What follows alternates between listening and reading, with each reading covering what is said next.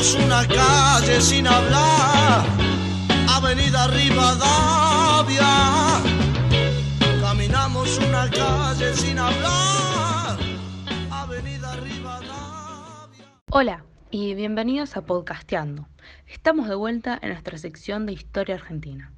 Hoy vamos a hablar de un tema bastante interesante en lo que es la línea de tiempo de nuestro país. Actualmente elegimos a nuestros presidentes cada cuatro años, algo normal para nosotros.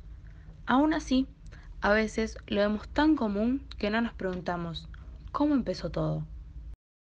Por eso es que hoy vamos a hablar del primer presidente de nuestro país, también conocido como el visionario Bernardino de Rivadavia, un nombre que probablemente conocemos todos, es un nombre bastante conocido. Obvio, es una de las avenidas más largas del mundo y es de nuestro país. Y el mismo tipo que está enterrado en Plaza Miserere cuando pidió estar lo más lejos posible de nosotros. Exacto.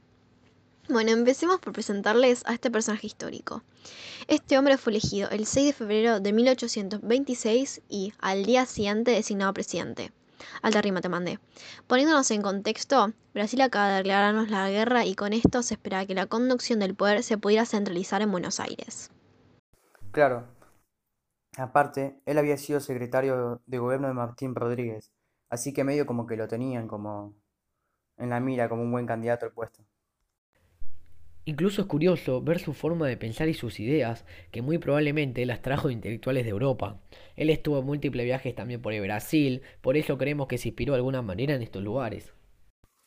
Y bueno, imagínate, llegó el punto de que sus ideales lo llevaron a ser una presidencia destacable, más allá de ser la primera, obvio, porque ahora la conocemos como la feliz experiencia rivadaviana. O sea, le pusieron alto nombre, suena épico. Pero hay que ver qué hizo en su poco tiempo en el poder, porque aparte sigue siendo un personaje bastante, digamos que controversial. Bueno, Rivadavia también, durante el tiempo que estuvo en el poder, hizo un montón de reformas que mejoraron la calidad de vida en lo que era el país. Las reformas fueron enfocadas en diferentes y múltiples aspectos. En el ámbito de la política se destacó la ley de capitalización debido a la fuerte oposición. Bernardino llevó al Congreso un proyecto de capitalización de Buenos Aires, cosa muy lógica teniendo en cuenta que era un líder muy influyente en el sector unitario.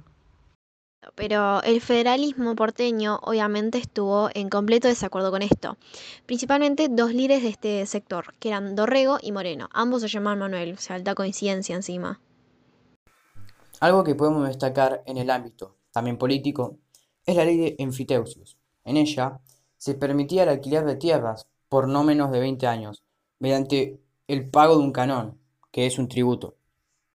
En el ámbito económico podemos ver reformas de gran importancia, como la creación del Banco Nacional. Pero, ¿se llamaba igual que ahora? No, no, en ese entonces era el Banco de las Provincias del Río de la Plata. Incluso se hizo la sanción de lo que se conoce como la Constitución de Rivadavia 1826, sin embargo, esto fue completamente un fail. Definitivamente no salió como esperaban. Esta constitución tenía 191 artículos divididos en 10 secciones. En ellas organizaba el país en un sistema representativo republicano y unitario. Supongo que por ser unitario no fue bien recibido por varias provincias, ¿verdad? Exactamente. Se creó una gran oposición que fue el golpe final para el Congreso este rechazó no solo a la Constitución, sino que también a él como presidente, que terminaron llevándolo a su renuncia. Aunque el fin de su presidencia probablemente fue impulsado principalmente por los resultados de las guerras con el Brasil. Ahí lo que pudimos ver fueron varias reformas que se produjeron en la presencia del visionario, algunas cuya importancia sigue presente hasta hoy en día incluso. Pero estas no fueron las únicas cosas que pasaron, por eso ahora es importante que hablemos de otro acontecimiento que se produjo mientras Rivadavia estaba en el poder. Como fue nombrado anteriormente, cuando hablamos del contexto de la presidencia de este personaje, nombramos que Brasil nos acaba de declarar la guerra. Esto ocurrió principalmente debido a que la banda oriental, que pertenecía a Brasil en ese entonces, pasa a ser parte de las Provincias Unidas del Río de la Plata. Lo que había pasado es que un grupo llamado los 33 Orientales, que seguían las órdenes de Juan Antonio Lavalleja y Fructuoso Rivera, salieron de Buenos Aires en abril de 1825. Así, incitaron a los habitantes de la banda oriental a que se levantaran en contra de los brasileños. Claro, eso obviamente hizo enojar a Brasil. Igualmente, nosotros aceptamos su declaración de guerra. El sector unitario estaba seguro de que podrían aprovechar esta oportunidad para poder hacer lo que llevaban tiempo esperando. Empezaron por organizar un ejército nacional y por crear una ley que originó el Poder Ejecutivo y el cargo titulado en ese entonces como presidente de las Provincias Unidas del Río de la Plata. Como ya sabemos, el 6 de febrero de 1826, Bernardino Rivadavia asume el cargo.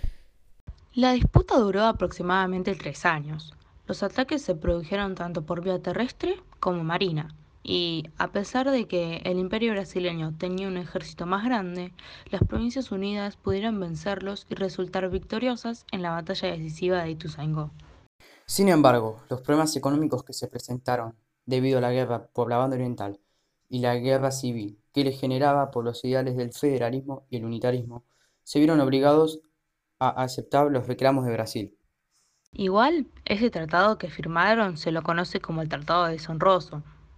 Exactamente. Lo que pasa es que, por lo que se dice, Rivadavia mandó a Manuel José García a firmar un tratado de paz, pero él terminó firmando un documento que los obligaba a reconocer la soberanía del imperio sobre la banda oriental y aparte a pagarles a Brasil una indemnización de guerra, o sea, un desastre todo. Por eso es que Rivadavia se quiso ir, ¿no?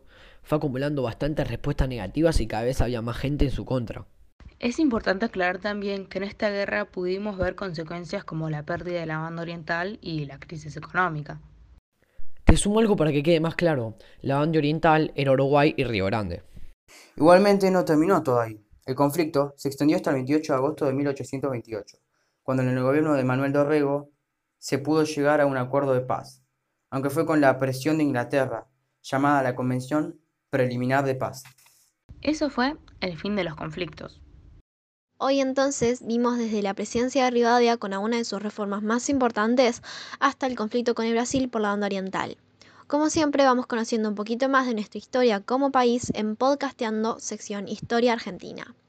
Esperamos que con esto hayamos aprendido algo de lo que es nuestro pasado y que al igual que nosotros se hayan divertido el día de hoy. Muchas gracias. Muchas gracias. La verdad que muchas gracias. Muchas gracias.